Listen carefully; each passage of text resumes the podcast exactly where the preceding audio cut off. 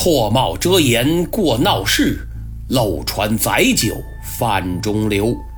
躲进小楼成一统，管他冬夏与春秋。一八四零年八月七日，英国舰队缓缓逼近天津。十一日，一艘军舰、几艘小艇挂着白旗驶向岸边，准备递交外相巴麦尊的信件。直隶总督琦善不敢怠慢，赶忙飞报朝廷。得到消息，道光皇帝及满朝文武简直震惊不已，局势大大超乎了想象。要知道。如果英国人从天津登陆，可以直逼北京。上次天津出现外国船只，还是八十年前的乾隆二十四年（公元1759年），英国商人洪仁辉意图向乾隆告御状，而现在来的可不是商船，是舰队呀！朝野能不震动吗？道光气的。啪！一拍龙书案，一人竟如此胆大妄为，岂有此理！传旨，命齐善接收信件，朕要看看他们到底意欲何为。接到圣旨，齐善火速将这封八美尊致中国宰相书送至京城。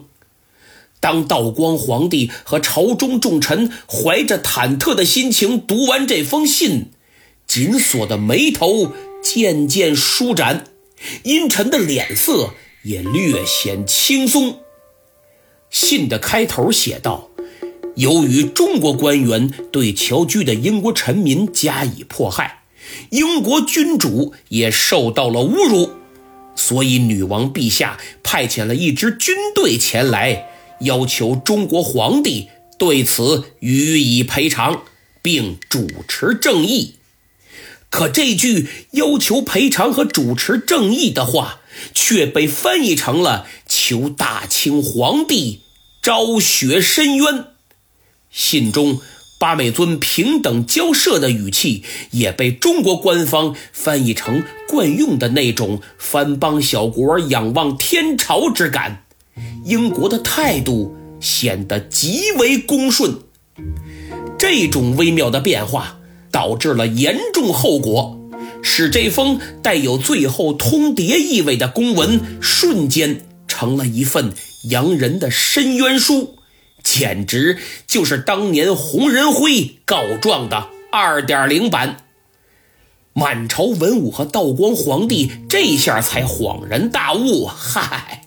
原来是申冤呐，整得我热血沸腾的，闹误会了不是？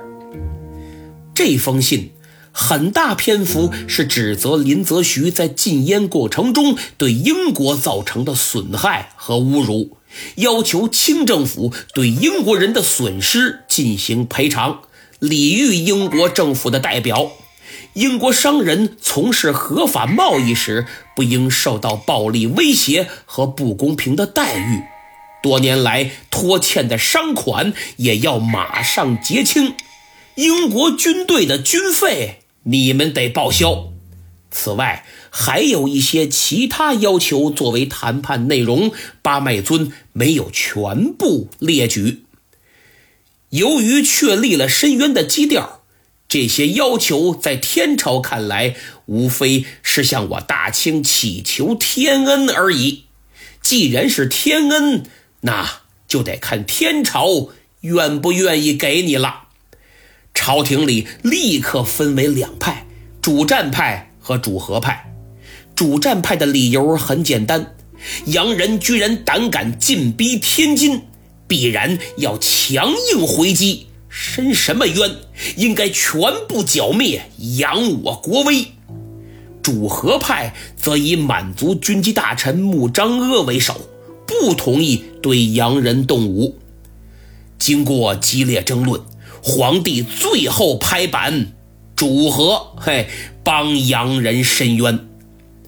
因为天津是北京的门户，一旦开打，稍有闪失，京城可就危险了。再说，就算京师无虞，万一洋人北上呢？那东北可是我大清的龙兴之地，也很重要啊。所以万万不能在天津开战。这个理由是直隶总督琦善在奏折里写的。他还给道光算了笔账，说江浙一带已经被英国人控制。他们的舰船可以在长江随意通行，我们无险可守。再者，就算今年击退了洋人，明年又来了怎么办？这战端一开，何时是个头啊？若长年累月防守敌人，不知要耗费多少人力物力，花费多少银子。臣以为最好的办法是开导洋人，让他们先回广州，等候我天朝的妥善处理。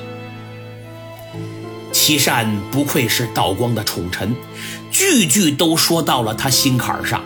与堵在家门口的洋人开战，确实不是好选择呀。何况道光压根儿就不想打仗。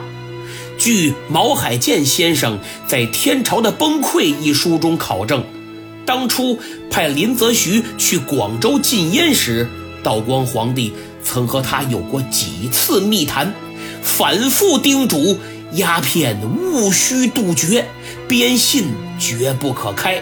这鸦片一定要给我禁绝，但是可别和外国人打仗啊！思来想去。道光打定主意，息事宁人吧。虽然息事宁人，但道光提醒其善：上不能辱国体，下不可开边信。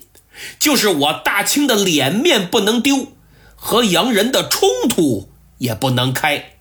尽快让英国人回广州啊！具体事宜在广州交涉。清廷商议对策的这段时间里，英国人也没闲着，派出不少船只赴沿海各地购买粮食、补充淡水等等给养物资，顺便测量水文、收集情报。有的船甚至最远到达东北。时任黑龙江将军的齐英吓了一跳，急急忙忙整军备战，怕洋人偷袭。但我讲了，攻陷定海之后，英国人需要的是谈判，不是战争，所以他们一面忙着勘察地理，一面积极和中国百姓做着生意，打仗赚钱两不误，这才叫双赢。一八四零年八月二十七日，清廷派官员前来通知英国人，说琦善。负责与他们交涉，请代表上岸会谈。为了营造良好的气氛，琦善还送来了不少牛羊等礼物。英国驻华商务总监、此次军事行动的副代表、总司令乔治义律的堂弟查理义律决定带队上岸进行谈判。后来据他说。琦善对代表团彬彬有礼、客客气气，他本人更是受到了相当隆重的接待。琦善的举止非常文雅得体，令人倍感舒适。我估计是因为英国人从没见过天朝的排场，一下就给镇住了，激动不已。呃，今天也是如此，谁敢跟咱们比接待？对不对？拿钱砸不死他。一八四零年八月三十日，琦善和义律举行了第一次会谈。最初，琦善很乐观，以为不就来申个冤吗？最多撤几个人，给俩钱儿完事儿。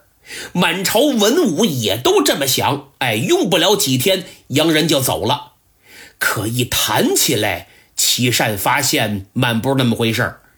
英国人要求很多呀，根本不是为了告状。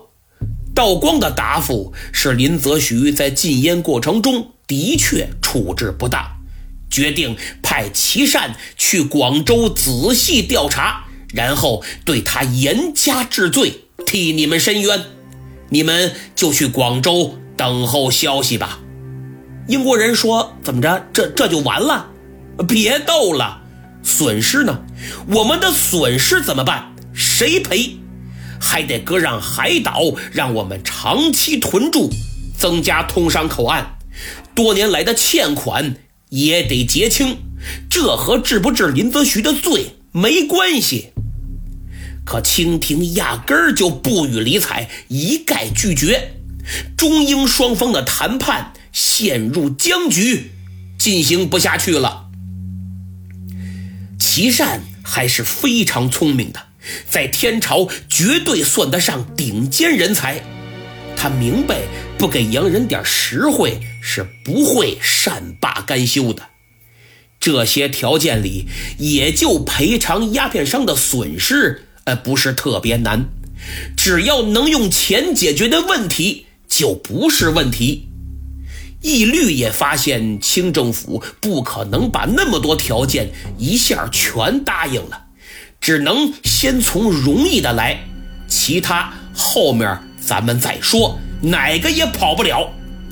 呃，齐善大人，只要贵国答应赔款，我们的舰队就可以从定海。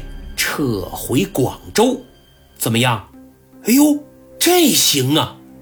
此话当真，千真万确，大人敬请放心。好，太好了，我这就去禀明圣上。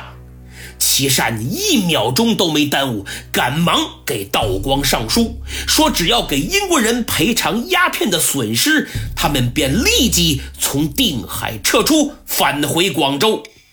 那道光能同意吗？